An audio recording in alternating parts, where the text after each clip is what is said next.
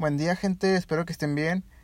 Estamos por terminar el mes de enero, se ha ido muy rápido este inicio de año y creo que si no somos conscientes de cómo avanza el tiempo, puede que nos alcance la, la vieja rutina. Usualmente nosotros, cuando está por terminar un año, nos proponemos dejar hábitos para el año que está por comenzar. Nos ponemos metas y hacemos una lista mental de propósitos y sueños que queremos cumplir. Inconscientemente, todos queremos hacer un cambio de chip un borrón y cuenta nueva, dejar atrás el pasado y enfocarnos en lo que queremos para el presente y para el futuro. Suena como si fuera fácil, pero no va a pasar mucho tiempo para que necesitemos otro borrón y cuenta nueva en nuestras vidas. De hecho, creo que necesitamos ese borrón y cuenta nueva una y otra vez.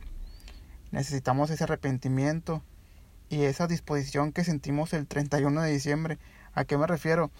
A esa disposición de decir, el año próximo será como yo quiero y estoy dispuesto a hacer todo para que así sea. Y tal vez fracasamos, pero no significa que sea el final. Solo es otra oportunidad de valorarte y de afirmar lo que ya habías decidido antes. Tener una relación con Dios es un constante borrón y cuenta nueva, aunque Él sí se lo toma en serio y no falla como nosotros. Dice la Biblia en 2 Corintios capítulo 5 versículo 17. Dice, de modo que si alguno está en Cristo, nueva criatura es. Las cosas viejas pasaron. He aquí, todas son hechas nuevas. Y que va a hacer énfasis en todas. Todas son hechas nuevas. Es tan increíble como Dios es y lo que su palabra te hace sentir. Estamos pasando por momentos de cambios o tal vez de, caer en cosas de las que ya habíamos salido y creo que no hay mejor refugio que estar con quien borra todo. Borra tu historial, tu peor historial, borra el pasado y no hay mejor lugar que estar en donde o con quien te dice que el pasado ya fue, eso ya pasó y a partir de ahora en adelante las cosas serán hechas nuevas.